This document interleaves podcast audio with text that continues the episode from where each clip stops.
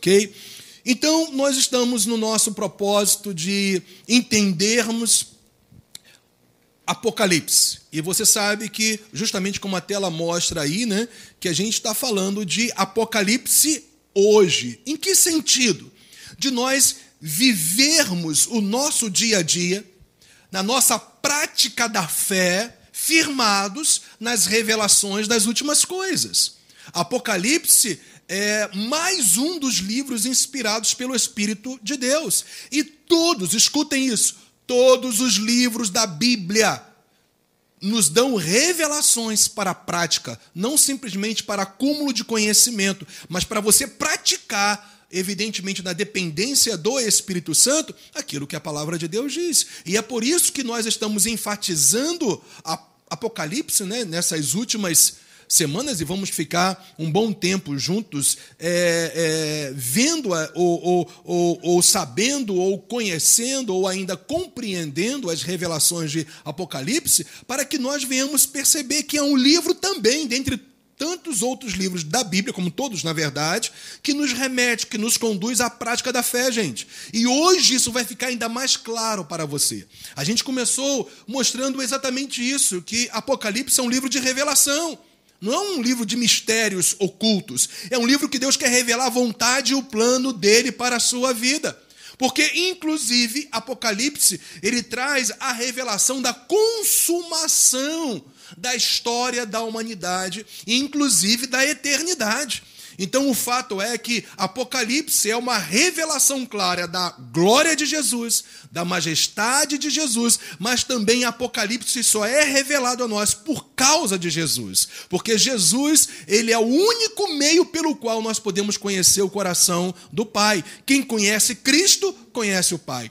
E inclusive no último domingo agora, eu mostrei para vocês que uma das maiores necessidades da igreja de Jesus Cristo é ter uma clara visão, uma clara revelação da glória de Jesus Cristo.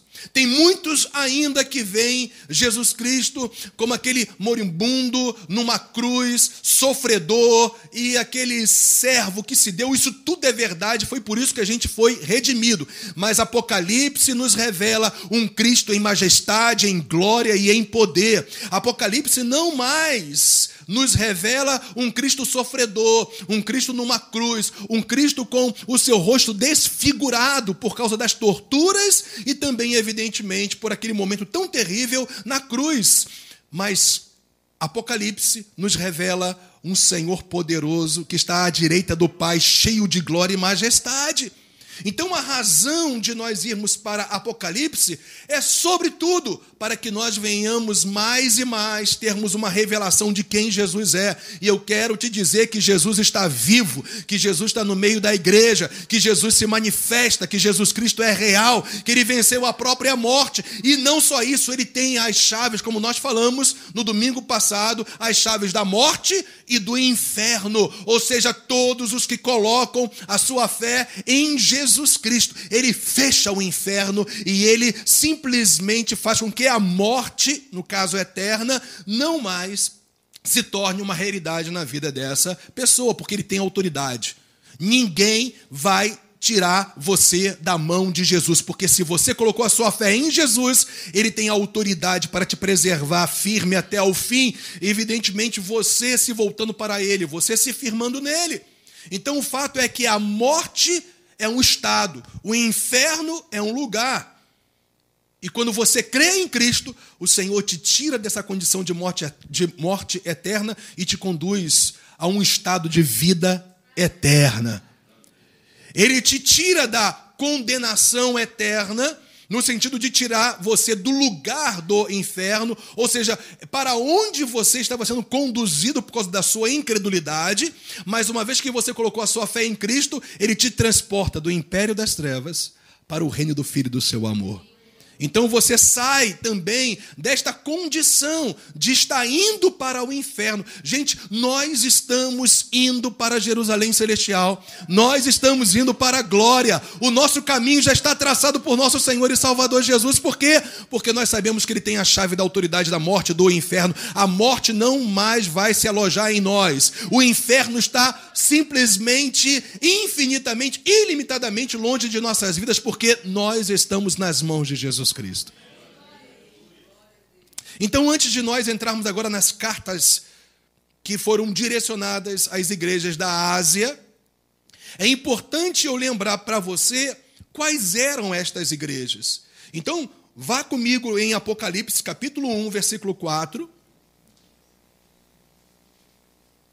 Que, como você sabe, a gente já viu todo o capítulo 1 e a gente se deteve um bom tempo aqui, porque quem tem um entendimento do capítulo 1 de, de Apocalipse, tem todas as condições de entender tudo mais que vai se desenvolver nesse livro profético, nesse livro de revelação. Então, só voltando agora ao versículo 4 de Apocalipse 1, que diz: João, as sete igrejas que se encontram na Ásia, graça e paz a vós outros, da parte daquele que é, que era e que há de vir da parte dos sete espíritos, e a gente aprendeu já que esses sete espíritos não está, ou melhor, esse, esses sete espíritos não está falando de quantidade, mas está falando da ação dinâmica do Espírito Santo.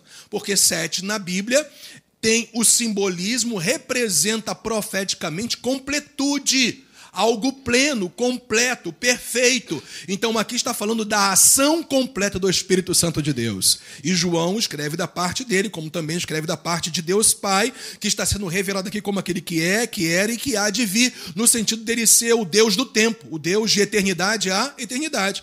E aí então a Bíblia nos mostra justamente, vamos ver o versículo 5 para não ficar incompleto, que o apóstolo João também escreve da parte de Jesus Cristo, a fiel testemunha, o primogênito dos mortos, ou seja, foi aquele o primeiro que ressuscitou dentre os mortos e o soberano dos reis da terra. Então, João, ele direciona, ele endereça este livro apocalíptico para essas sete igrejas. Então eu já acabei de dizer para vocês que sete na Bíblia tem uma simbologia de algo completo, perfeito, pleno. Evidentemente que essas sete igrejas eram sete igrejas reais, que estavam localizadas na Ásia Menor, propriamente dito, que hoje compreende aquela região da Turquia. Então, o fato é que existiam estas sete igrejas literais, históricas e locais. Mas só que nós vamos ver ao longo agora dessas próximas semanas, né, é, sendo ministrados por essas realidades que envolvem as sete igrejas que estão lá nos capítulos 2 e 3 de Apocalipse, que o fato é que essas sete igrejas, escutem isso, caracterizam toda a igreja do Senhor em todo o tempo da sua história na face da terra. A gente vai perceber que em cada característica dessas sete igrejas, na verdade, revelam algo que está presente na igreja do Senhor desde o seu início, do início até o fim. Por isso que é, essas, essas sete igrejas se, se tornam referências para nós. Aquilo que elas estavam fazendo bem, like de Jesus, Jesus louvou, Jesus curtiu, bacana. Então, opa, é isso que eu tenho que viver. Aquilo que Jesus Cristo condenou, então, opa, eu quero me apartar disso. Então, a gente vai percebendo de uma maneira muito clara que o livro de Apocalipse é um livro para ser praticado, para ser vivido.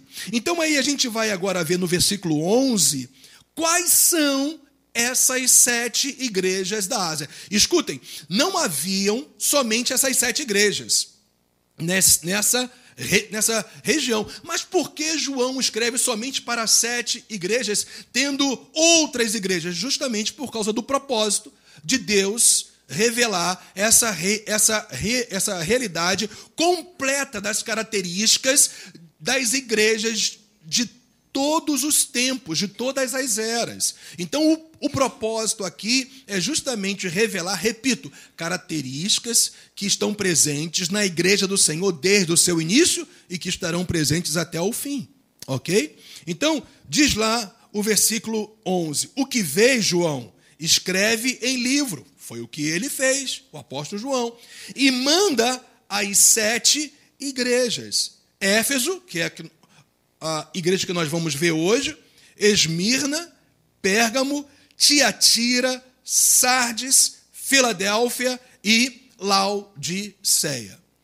Eu entendo que há uma interpretação errada de que cada uma dessas igrejas, ela compreendem, ou elas compreendem um período da igreja. Ou seja, Éfeso representou um período X da igreja. Aí a gente vai para, no caso, Esmirna, outro período, e assim sucessivamente. E a, e, e a igreja de Laodiceia seria a última igreja antes da vinda de Jesus, queria caracterizar a igreja do Senhor como um todo, mas a gente não vê isso. Claramente, quando você vai estudar todas as características dessas sete igrejas, a gente vê essas sete igrejas claramente revelando realidades que acontecem na igreja do Senhor desde o seu início. Portanto, gente, cada uma dessas palavras de louvor, de promessas ou até mesmo de condenação, de correção de Cristo que envolvem essas sete igrejas é tudo para mim e para você hoje. Aquilo que você está vivendo, experimentando, persevere nisso. Aquilo que não, se enquadre na vontade de Deus, porque já está escrito no versículo 3: Bem-aventurados aqueles que leem, e aqueles que ouvem as palavras da profecia e guardam as coisas que nela estão escritas, pois o tempo está próximo, Jesus está voltando. Então o fato é que esse, esse livro de revelação das últimas coisas já mostrava para nós que o tempo da vinda de Jesus está próximo, mas você pode, inclusive, questionar, pastor, já se passaram dois mil anos. Ora, um dia para o Senhor é como se fosse mil, mil como se fosse um ano. Então, nós temos que entender que este próximo aqui está dentro do tempo eterno de Deus. Agora, uma coisa a gente sabe: cada um dos sinais proféticos que estão revelados tanto no, no Antigo como no Novo Testamento, um a um estão se cumprindo. E olha, pelos nossos estudos, falta muito pouco para os sinais se fecharem e Jesus voltar. Então o livro de Apocalipse era para consolar, para encorajar, para confortar, inclusive uma igreja que estava sendo perseguida, massacrada, mas uma igreja que continuava crescendo e perseverando dia após dia. Então isso é para mim e para você hoje, porque de uma maneira ou de outra, nós somos confrontados, a oposição contra as nossas vidas. Mas uma coisa é certa, quando eu e você nos enquadramos naquilo que a palavra de Deus diz, você já pode declarar em fé que você é mais do que vencedor por Cristo Jesus. Porque ser mais do que vencedor é muito mais do que uma posição que você tem em Cristo. É uma realidade a ser vivida. Eu vou repetir isso para você. Ser mais do que vencedor é muito mais do que uma posição que você já tem em Cristo. É uma realidade a ser experimentada e vivida. E quem experimenta essa realidade? Primeiro, quem nasceu de novo. Quem tem uma real experiência com o Senhor, quem foi regenerado, quem, na verdade, se tornou uma nova criação em Cristo e que por causa disso, na dependência do Espírito, anda na verdade, essa pessoa vai vivenciar essa experiência extraordinária e gloriosa de ser mais do que vencedor. Não importam as circunstâncias, importa o que o Senhor já declarou sobre mim. Eu sou mais do que vencedor. Eu sou o que a Bíblia diz que eu sou. Eu posso o que a Bíblia diz que eu posso. E eu tenho o que a Bíblia diz que eu tenho. Então eu fico tranquilo. Tranquilaço. Porque eu não passo por dificuldades? Não, porque eu sei em quem tenho crido, eu estou muito certo que ele é poderoso. Ponto final.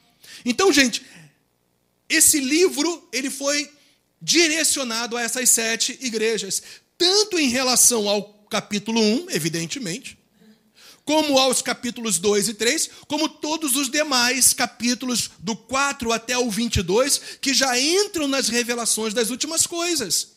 Então, esse livro foi direcionado a sete igrejas, porque sete representa a totalidade da igreja do Senhor em todos os tempos. Então, eu quero mais uma vez, propositalmente, declarar sobre a sua vida: esse livro é para você. Por isso que é importante você ler, você ouvir as palavras da profecia e guardar. É muito interessante que guardar aqui tem três aspectos guardam as coisas que nela estão escritas. Versículo 3. Guardar fala de conhecer, literalmente. O termo grego é esse: conhecer, reter para viver. O sentido triplo dessa palavra guardar é muito mais do que você reter algo no seu coração através de um conhecimento. É você agora viver, é agora você praticar aquilo que você tem conhecido e tem retido. Então, graças a Deus, Apocalipse é um livro de praticidade de fé. Dito isso, a gente vai então para a primeira igreja, lá de Éfeso, capítulo 2, versículo 1.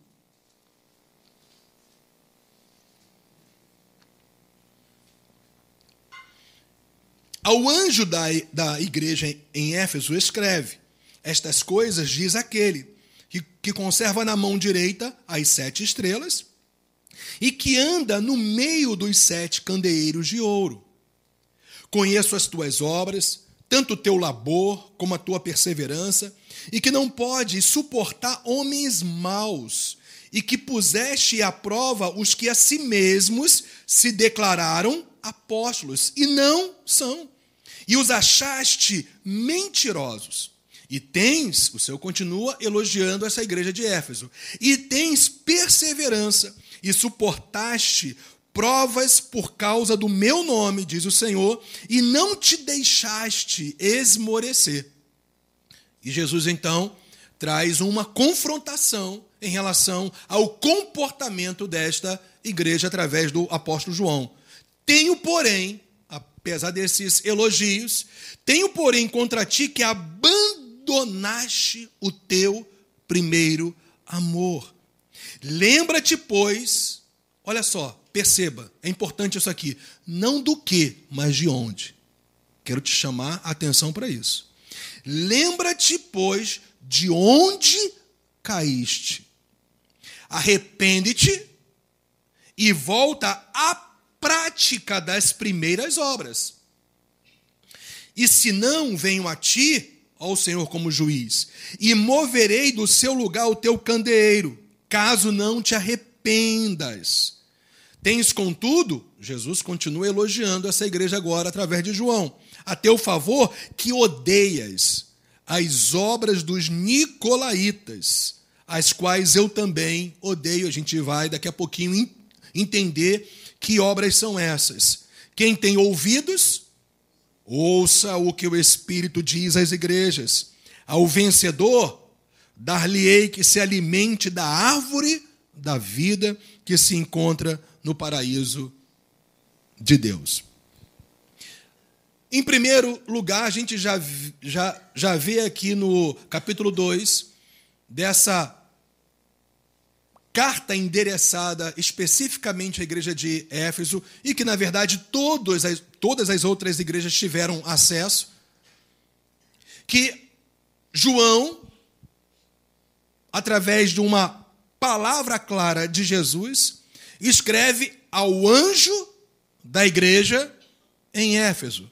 E, evidentemente, quem já esteve com a gente nas semanas anteriores, que nós estamos desenvolvendo, né? É, já as revelações do capítulo 1 de Apocalipse, já sabe que anjo aqui não se refere a um anjo celestial. Mas aqui especificamente era o pastor líder da igreja local e que era o mensageiro para transmitir a palavra, a verdade, o evangelho para aquela igreja. Então, o anjo aqui é justamente o mensageiro porque o termo anjo na sua maioria das vezes, evidentemente, se refere a seres celestiais que trazem uma mensagem de Deus para alguém ou para o próprio povo de Deus. Mas aqui é o anjo no sentido daquela pessoa que se coloca diante de uma igreja local para então trazer a mensagem de Deus, evidentemente, naquilo que ele revela na sua própria palavra para a igreja, para o povo de Deus. Então, o anjo aqui é o pastor, é o líder de uma igreja local que traz a mensagem para a igreja. Éfeso era uma localidade naquela época, né, riquíssima, era uma cidade riquíssima, era uma cidade portuária, onde havia um comércio muito grande e, inclusive, era um lugar de muita idolatria, de muita imoralidade e também um lugar onde foi erguido um dos templos mais suntuosos, escutem isso, de todos os tempos até hoje. Evidentemente, isso pela arqueologia, pela história, se sabe que o templo de Diana era um templo que foi considerado uma das sete maravilhas de construções do mundo até hoje, por causa do seu tamanho, por causa também da sua estrutura e da sua beleza. E a gente sabe que Atos capítulo 19 nos mostra é, justamente quando Paulo esteve em Éfeso e ele então implanta uma igreja ali e literalmente as pessoas passam a abandonar o culto a Diana e passam então a cultuar o único Senhor Jesus Cristo. Houve um avivamento tal, depois de três anos de ministério apostólico de Paulo ali, que as pessoas vinham publicamente colocar numa fogueira os livros de feitiçaria, de, enfim, de ocultismo que eles tinham. E centenas, milhares de pessoas se converteram ao Senhor ali. Timóteo se tornou pastor dessa igreja de Éfeso. Tanto é que quando Paulo escreve a sua carta a Timóteo, ele está pastoreando especificamente esta igreja, por isso ele traz todas as orientações para que Timóteo viesse ordenar, viesse administrar aquela igreja de acordo com as revelações do evangelho. Mais tarde, o próprio apóstolo João se tornou o pastor daquela igreja local. E foi justamente como pastor dessa igreja que ele foi então exilado, como a gente já viu, na ilha de Pátimos, porque ele estava pregando a palavra de Deus, estava ensinando as verdades do reino, inclusive mostrando que eles só poderiam o apóstolo João ensinando aquele povo, prestar culto a um só Deus, que é Jesus Cristo. E o imperador Domiciano, que se auto-intitulava Deus na terra, exilou João numa ilha prisional, justamente porque ele estava pregando que as pessoas não poderiam adorá-lo, mas sim o único Senhor Jesus Cristo. E por isso que ele foi exilado, aprisionado nesta ilha chamada Patmos, aonde ele recebeu todas as revelações de Apocalipse. Então, como eu falei para vocês no, no domingo passado, quem estava aqui, Pode se fechar todas as portas aqui na terra, mas Deus tem sempre uma porta aberta para nós nos céus. Podem se fechar todas as possibilidades humanas, mas tem sempre as portas sobrenaturais de Deus sobre as nossas vidas. E é o que aconteceu com João. Então, já tinham se passado por volta de 40 anos da existência desta igreja. Paulo, inclusive, fala em Atos 20 que depois da saída dele daquela igreja, lobos, falsos mestres, falsos profetas iriam se infiltrar naquela igreja para justamente eles agaranharem bens para si mesmo através dos ensinos distorcidos que eles iriam trazer para aquela igreja e que os líderes daquela igreja deveriam ficar atentos. E ficaram tão atentos que a gente vê aqui Jesus elogiando esta igreja. Então, chega-se aqui a mais ou menos 40 anos da história dessa igreja em Apocalipse 2. Agora é interessante, você vai perceber isso, que a estrutura é exatamente a mesma em todas as cartas que são endereçadas a cada uma dessas igrejas, mostrando uma saudação. Quem está escrevendo isso? Mostrando os louvores, quando tinham, porque a gente sabe que existe uma igreja que não recebeu louvor nenhum, que foi Laodiceia, só condenação.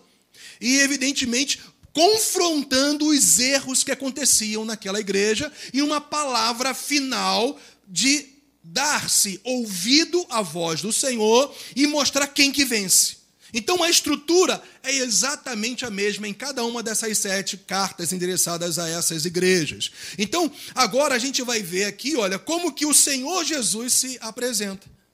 E a gente que já entendeu Apocalipse 1, a gente sabe exatamente quais são os simbolismos proféticos que revelam agora a pessoa de Jesus Cristo, porque repete-se aqui, lembra que eu falei para vocês? Que conforme você entende o capítulo 1, os próximos capítulos vão ficando muito mais claros para você. Então se repete aqui mais uma revelação daquilo que já foi mostrado de Jesus Cristo glorificado. Porque está escrito: Estas coisas diz aquele que conserva na mão direita as sete estrelas. Gente, as sete estrelas nós já aprendemos no versículo 20. Quem são? Aqui, olha. Versículo 20 do capítulo 1. Quanto ao mistério das sete estrelas que viste na minha mão direita, e aos sete candeeiros de ouro, as sete estrelas são os anjos das sete igrejas. Ou seja, os mensageiros, os pastores, líderes dessas igrejas locais. E os sete candeeiros representam as sete igrejas. Estrela está falando justamente de iluminar, de trazer luz. Então o pastor tem o dever de trazer uma mensagem compreensível e que traga luz, entendimento para as pessoas. Por isso que ele é chamado aqui de estrelas, que brilha não a sua glória, mas que brilha a glória de Jesus Cristo da sua verdade. E os candeeiros, nós já aprendemos também. Simboliza o quê? Uma luz que tem que estar sempre acesa. Isso se remete aos candelabros que foram construídos lá no tabernáculo que Moisés ele recebeu da parte de Deus para ser construído. E evidentemente que esse candelabro ele só ficava com seu pavio acesa ou aceso, porque havia o que? O combustível, que era o óleo. Então o fato é que aquele candelabro ele era colocado no santo lugar, haviam três partes do tabernáculo: o átrio exterior, o santo lugar e o Santo dos Santos. O candelabro ficava entre o átrio exterior e o Santo dos Santos. E o candelabro estava ali só para iluminar. Eu quero te dizer, que você, como igreja, está aqui para trazer luz para as pessoas, para trazer clareza para as pessoas quanto à vontade e o plano de Deus para elas. Então você tem que brilhar. E é claro que você só vai brilhar, você só vai ser um canal para que as pessoas entendam a vontade de Deus para as suas vidas, se você for uma pessoa habitada pelo Espírito Santo e cheio do Espírito Santo de Deus. Por isso que a igreja, ela é aqui caracterizada simbolicamente como candeeiro, ou como candelabro, ou como castiçal. Tudo é a mesma coisa, são sinônimos. E a Bíblia fala que tanto os pastores locais, aqui representados como estrelas, como os candelabros, os castiçais ou os candeeiros, que é a igreja em si, o corpo de Cristo, estão sendo conservados na mão do nosso Senhor. Mão aqui fala de governo e de ação. Eu quero te dizer que o único que governa sobre as nossas vidas é Jesus Cristo. E ele age como, gente? Protegendo. Ele age guardando. Ele age restaurando. Ele age te batizando com o Espírito Santo. Ele age te curando. Ele age te preservando do tempo das tribulações e das dificuldades e tantas outras ações de Jesus Cristo como cabeça e senhor da sua igreja. Por isso que a Bíblia fala que ele conserva na mão direita as sete estrelas, ou seja, ele governa e ele também protege, preserva aqueles que são os mensageiros, mas é claro que essa ação protetora, esse agir contínuo de Jesus também é para a igreja, porque ele está no meio dos candeeiros. Ele está no meio dos castiçais. Ele está no meio dos candelabros. Para quê? Para que ele governe sobre a igreja, para que ele haja na igreja, para que nós estejamos sempre acesos. Se tem alguém apagado hoje, vai acender. Porque esse é o propósito, e Jesus está aqui para isso, hein?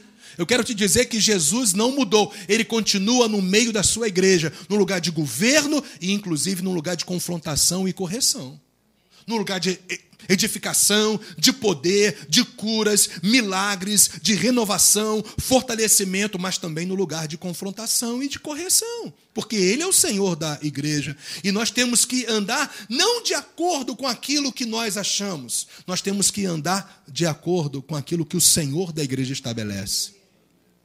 Indo para o versículo 2, aí vem o claro e total conhecimento de Cristo, de tudo que acontece na sua igreja. Conheço as tuas obras. Gente, eu quero só te lembrar que Jesus Cristo é Deus. Ele conhece e sabe de todas as coisas, ele é onisciente, ele sempre sabe tudo de maneira plena, total e absoluta. E olha, você pode e eu também tentarmos nos esconder das pessoas, mas dos olhos do Senhor ninguém se esconde. Por isso que isso tem que nos levar a um caminho de santidade, a um caminho de comprometimento, a um caminho de certeza, a um caminho de separação. Uma das coisas que mais tem que nos inspirar a viver segundo a vontade de Deus é que Deus conhece todas as nossas obras. Ele conhece o teu deitar, ele conhece o teu dormir, ele conhece tudo o que você faz. Então que nós venhamos fazer todas as nossas obras para a glória do Senhor Jesus Cristo. E obras são atitudes comportamentais são procedimentos no nosso dia a dia. E ele vai enumerar em termos de louvor e elogio as obras dessa igreja de Éfeso. Ele fala: Conheço as tuas obras. Que obras são essas? Tanto teu labor, labor aqui, gente, é um trabalho pesado, sabe? Que pesado que a pessoa no grego aqui original está suando de tanto trabalho, de tanto esforço. É um trabalho que gera muito esforço, é o que o termo labor significa aqui no original. Então ele fala: Conheço as tuas obras, tanto o teu labor como a tua perseverança. Essa igreja de Éfeso era uma igreja perseverante, gente. Uma igreja que não abria mão da sua fé. Uma igreja que continuava que apesar das perseguições, das dificuldades, dos falsos ensinos, dos falsos apóstolos, continuava firme na verdade e na palavra. Que igreja maravilhosa, né, gente? Hum? E que não pode, olha só, outras obras, e que não pode suportar homens maus, homens malignos. Essa igreja tinha discernimento, gente, de quem era quem. Ela, por conhecer os ensinamentos apostólicos e serem um povo da verdade, da palavra, quando alguém falava ou se comportava contrário à verdade, eles logo identificavam. Quer identificar o mal? Quer identificar o falso? Então vai para aquilo que é revelado na palavra de Deus. Você vai ter discernimento. E essa igreja tinha discernimento. Elas não suportavam é, os homens maus em que sentido? É claro, gente. No sentido de desviar a fé das pessoas, de falar e de se comportar de tal maneira que viesse distorcer a graça de Deus. Esse é o sentido aqui. Então, essa era a igreja. E olha, e que puseste, essa igreja era séria, hein, gente? Era uma igreja séria. E que puseste à prova os que a si mesmos se declaravam apóstolos e não são. E olha só o que diz a Bíblia. E os achaste, ó, mentirosos. Gente, que igreja maravilhosa, hein?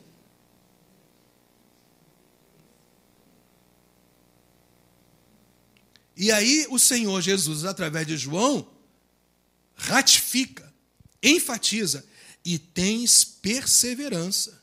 E olha só agora, vão vir as aflições, as lutas, as dificuldades, as perseguições, mas olha só a palavra de Jesus para essa igreja e suportaste provas, ou seja, tribulações, adversidades, por causa da fidelidade de vocês ao meu nome, a quem eu sou, e não te deixaste esmorecer.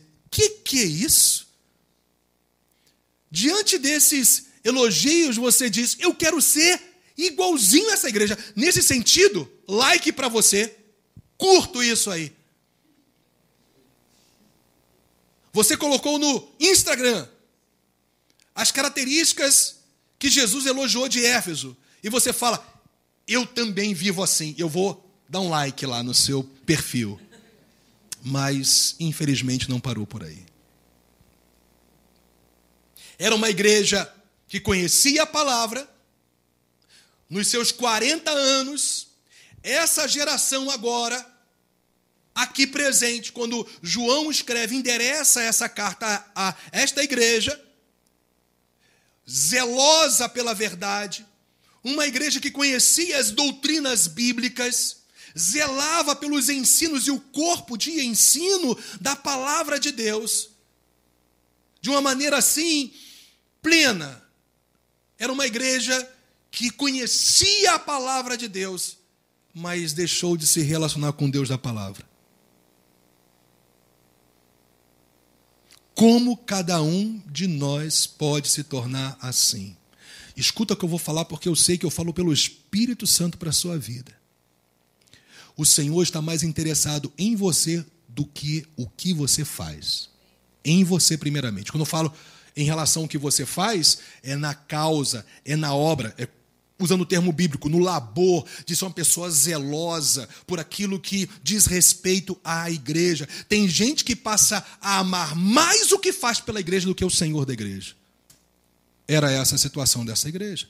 Tem gente que ama ministrar a palavra, evangelizar, ministrar ou exercer algum ministério na igreja, servir na igreja, vem para a igreja, é zeloso demais por tudo aquilo que faz, ama a palavra, ouve a palavra, conhece as doutrinas bíblicas, mas é uma pessoa que está fria por dentro. Essa era a condição dessa igreja.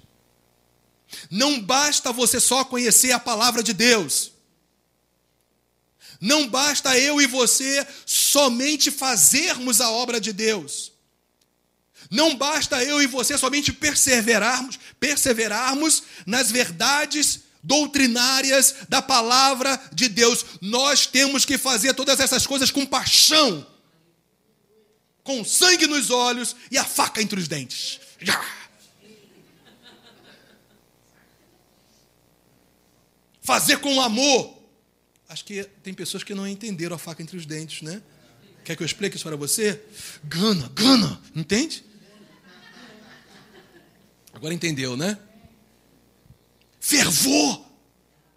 Não perca o brilho interior, porque para Deus não basta só o que você faz pelo exterior, é como você faz. A tua motivação não tem que ser por amor ao que você faz, a tua motivação tem que ser por amor àquele que diz para você fazer.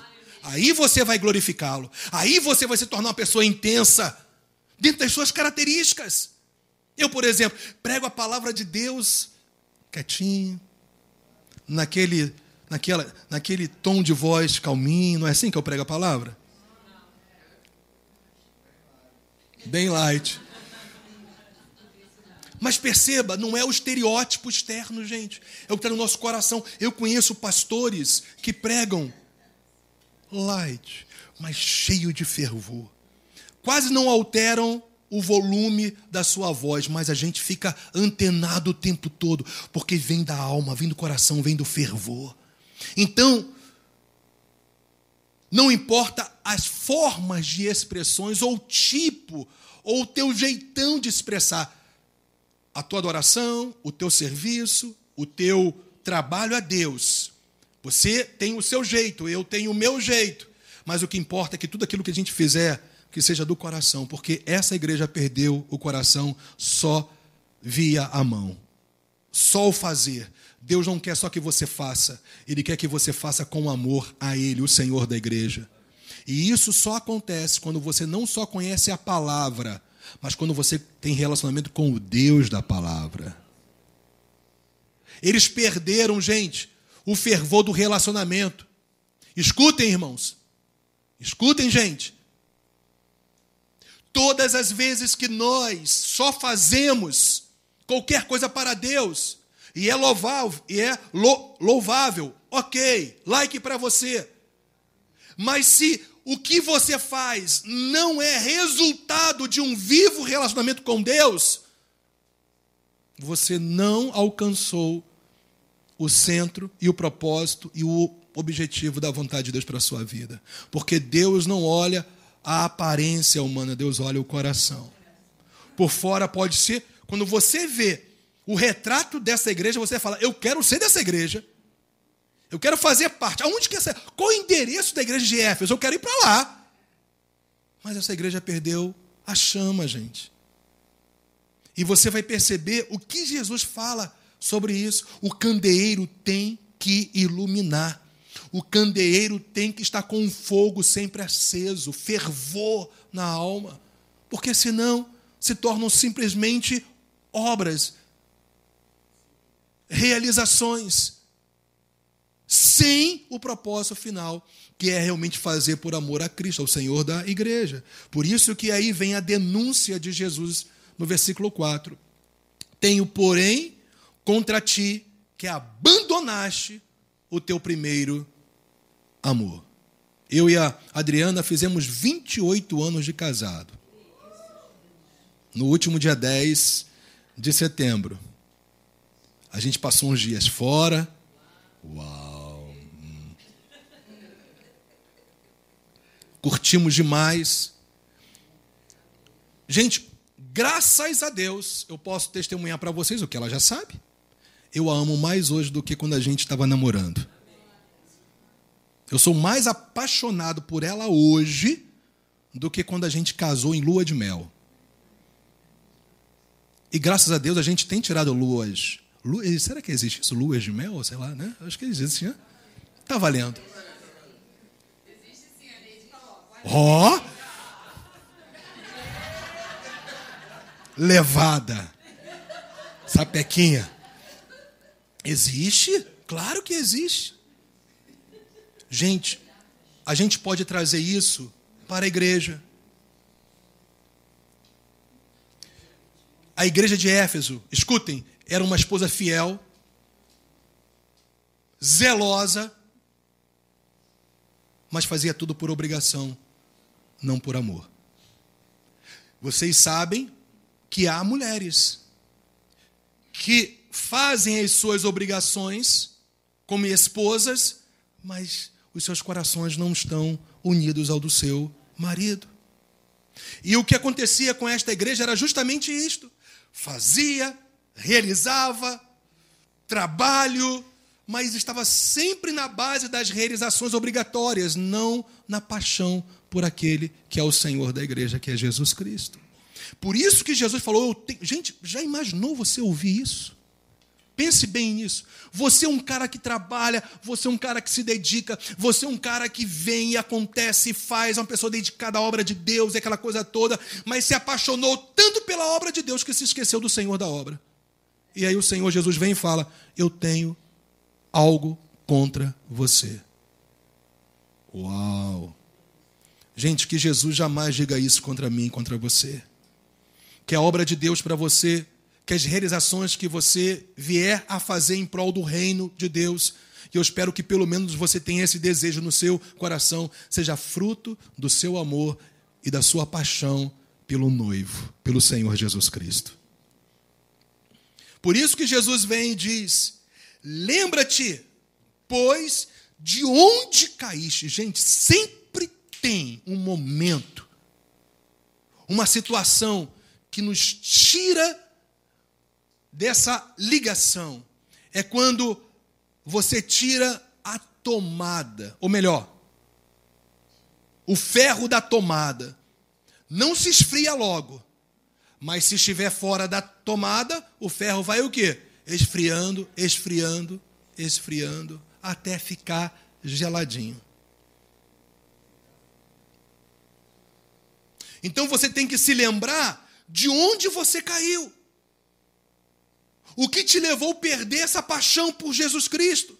Pela palavra dele, por buscá-lo. Aonde? O que foi? O que determinou isso? Jesus fala aqui, ó, lembra-te, pois, não do que, mas de onde caíste. E olha só aí mais, arrepende, arrepende-te.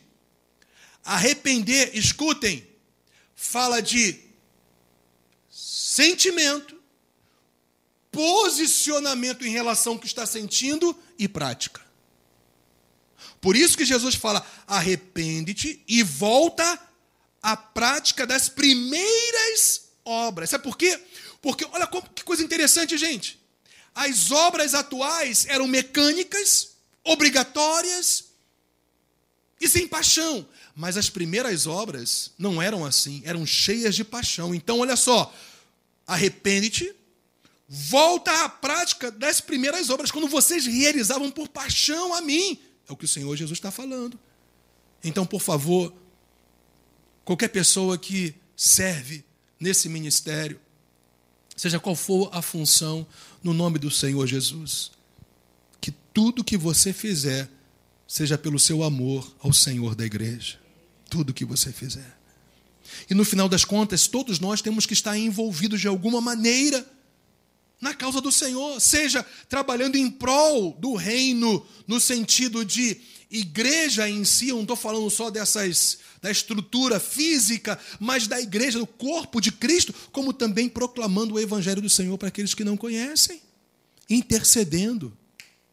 Que obra maravilhosa, orando pelas pessoas mas tudo fruto de um relacionamento vivo, vivo com Deus. Então volta à prática. Vamos realizar, continuar realizando. Jesus não está falando contra as realizações. Jesus está falando de realizações sem fervor, sem amor real por, pelo Senhor da obra. Então, olha só a palavra do Senhor Jesus agora. Aqui é o juiz, tá, gente? É o juiz, é o Senhor da igreja que diz. E se não, venho a ti e moverei do seu lugar o que, gente? O teu candelabro, o seu castiçal, o teu candeeiro. Caso não te arrependas, literalmente, eu vou tirar vocês dessa cidade. Se vocês não se arrependerem, vocês vão deixar de brilhar. Aí vem justamente o juízo de Deus. Pastor, que isso? É, vai comigo em 1 Pedro 4,17.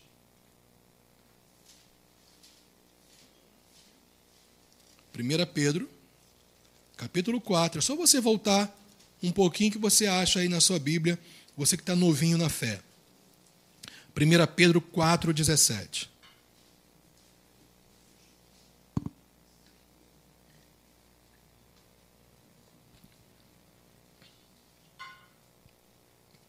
Eu sei, gente, que infelizmente essa pregação ela não dá muito ibope por aí mas está na Bíblia.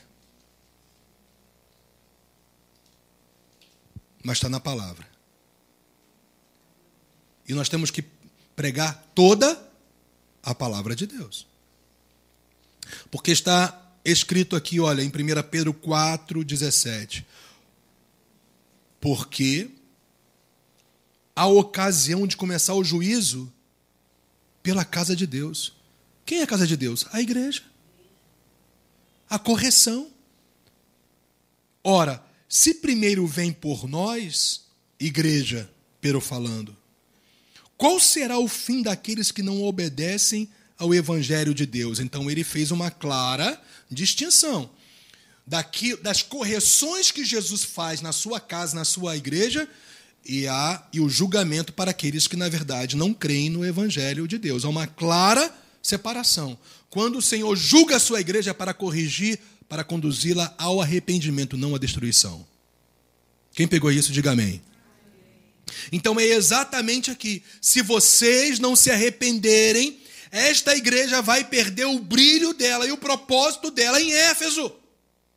E, gente, historicamente, infelizmente, foi o que aconteceu. Hoje, nem Éfeso existe mais é uma ruína lá naquela região, como já falei antes, da Turquia. Não existe mais igreja nenhuma lá. A igreja não se perpetuou naquela localidade, naquela região. Por quê? Porque eles não se arrependeram. Que Deus não tire nenhum de nós do nosso lugar de serviço, por nós estarmos sem óleo, por nós estarmos sem o combustível. Pelo contrário, que a gente esteja cada vez mais e mais ansiando por um relacionamento com o Senhor da igreja, para que cada vez mais e mais o Espírito de Deus esteja fluindo em nós, para que nós venhamos brilhar como a luz desse mundo.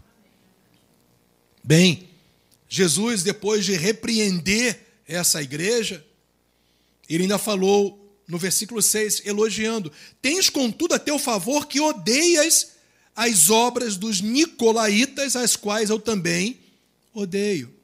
Literalmente, Nicolaitas são aqueles que governam. O significado de Nicolaitas são aqueles que governam. Então, provavelmente eram homens, falsos mestres, que governavam de uma maneira distorcida a igreja do Senhor, não se submetendo ao governo de Jesus Cristo governavam por si só. Mas eu só quero dizer para vocês que a igreja não é de pastor nenhum. A igreja não é de apóstolo, de profeta nenhum. A igreja é do Senhor, que redimiu pelo seu sangue e a comprou para o Pai. A igreja é só dele, gente. A igreja não é uma propriedade de homem. Um dia desse estava sendo anunciado pela internet, eu vendo a minha igreja por X com todo o local, com toda a estrutura, com os membros dentro, e a arrecadação é tanto. Este é o ponto que nós chegamos. Um pastor vendendo a propriedade e o povo dentro ainda falou qual era o nível, o valor das entradas da igreja, e eu vendo tudo isso, portanto. Nicolaitas, malignos, que se infiltram na igreja para tentar governar um povo que não é dele. Esse povo, eu e você, é de Jesus Cristo, gente. Não foi homem nenhum que entregou-se por você e nem por mim. Foi o Senhor da glória que desceu, que se encarnou, que nasceu de uma mulher e que se deu por mim, por você e que pelo seu sangue nos comprou. Nós somos propriedades não de homens, nós somos propriedades de Jesus Cristo. É isso que o Senhor está mostrando aqui. Nicolaitas querendo governar a igreja, e para piorar, como não bastasse isso, uma governância humana.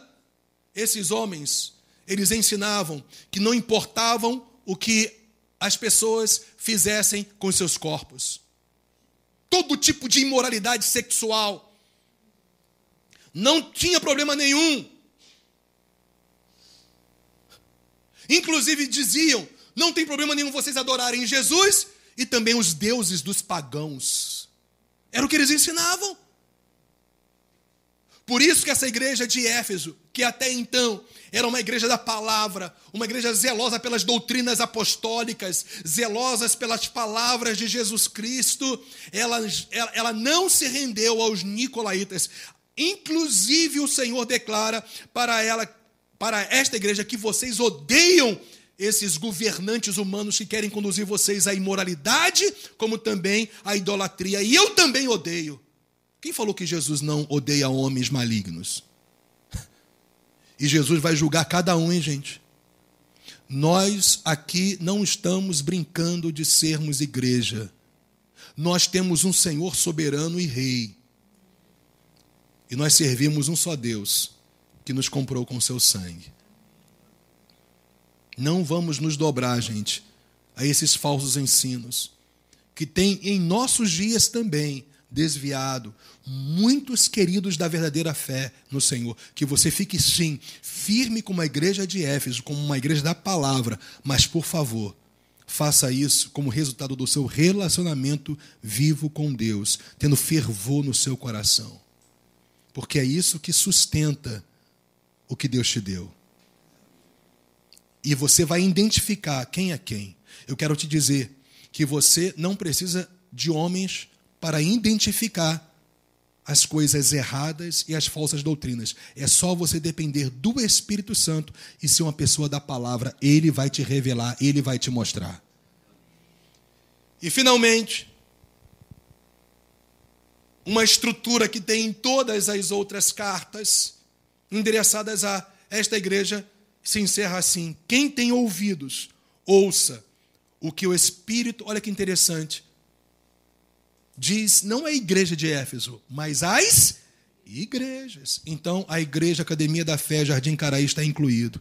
Que você dê ouvidos à voz do Espírito Santo hoje, agora, e quem sabe, se arrependa por estar tratando das coisas de Deus como algo mecânico, obrigatório, um dever a ser feito, se enxama sem fervor. Que todos nós, o que nós formos fazer para o Senhor, desde a abertura da igreja, o zelo pela estrutura, ministrar a palavra, o louvor, a adoração, seja o líder de louvor, sejam os músicos, seja na recepção, seja é, é, nos aconselhamentos aos novos convertidos, seja trabalhando com as crianças, ministrando às crianças, aos jovens, adolescentes, seja o que você fizer tem que ser feito com paixão. Faça, não deixe de fazer, mas faça com, mas faça com paixão. E paixão por Jesus é fruto de um relacionamento com Ele. Então eu quero repetir o que eu falei lá no início. Não basta conhecermos a palavra de Deus, gente. Nós temos que nos relacionar com Deus da palavra. E aí vem a promessa para aquele que vence, né? Ao vencedor, dar-lhe-ei que se alimente da árvore da vida que se encontra no paraíso de Deus. Gente, a minha oração contínua por você é que você seja um vencedor. Não, sim, não simplesmente para vencer as dificuldades da vida, porque isso é, é pequeno diante da vida eterna que simbolicamente está sendo representado como árvore da vida. A nossa eternidade com Deus, gente, vale mais do que qualquer coisa neste mundo. O que adianta o que adianta ganhar o mundo inteiro, disse Jesus, e perder a sua alma? O que adianta você mergulhar naquilo que traz um maravilhoso prazer para a sua carne, mas que tem te afastado do Senhor Jesus? O que é, gente? 80 anos, 85 anos, 70 anos, 60, seja lá a idade que for de prazeres extraordinários, entre aspas, que você pode ter nessa terra, se você no final vai para o inferno, para uma condenação eterna. Mas a palavra do Senhor é ao vencedor. Esse vencedor aqui, evidentemente, é aquele que persevera até o fim. Mas, de maneira específica, o vencedor de Éfeso é aquele que continua com a sua chama viva. Está percebendo isso? Como é que você vence? sendo uma pessoa fervorosa no espírito. Não vamos tratar as coisas de Deus como se fossem coisas comuns, porque são santas. Vamos dar o nosso melhor, gente. Eu vou repetir, vamos dar o nosso melhor, gente. No nosso dia a dia, na nossa busca, no nosso culto a Deus como igreja. Não vamos chegar neste lugar e simplesmente expressarmos de maneira mecânica algo para Deus, nós temos que fazer com fervor, porque Jesus merece o nosso melhor, porque foi Ele que se deu, foi Ele que se entregou, é Ele que governa a sua igreja, é Ele que protege a sua igreja, é Ele que te livrou do maligno. O maligno não pode mais te tocar, você é mais do que vencedor, Ele já te deu vida, Ele já te deu provisão, Ele já te deu tudo aquilo que você necessita nele. Então vamos dar o nosso melhor, cada encontro nosso, quando a gente estiver reunido, seja a expressão daquilo que a gente vive no nosso dia a dia, que no nosso dia a dia a gente venha crescer no nosso fervor para com Deus, para que quando a gente estiver junto, a gente seja aqui uma brasa, aleluia. Aleluia, um fogo suba desse lugar, porque tem gente que adora, tem gente que não dorme no culto. Aleluia! O dia que eu ver alguns de vocês não dormindo no culto, eu vou. Eu vou dançar. Porque tem gente que não consegue dormir num culto desse, cochilar.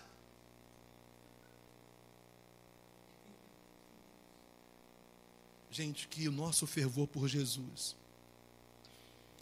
seja uma prática, para que as nossas outras práticas sejam resultado desse fervor.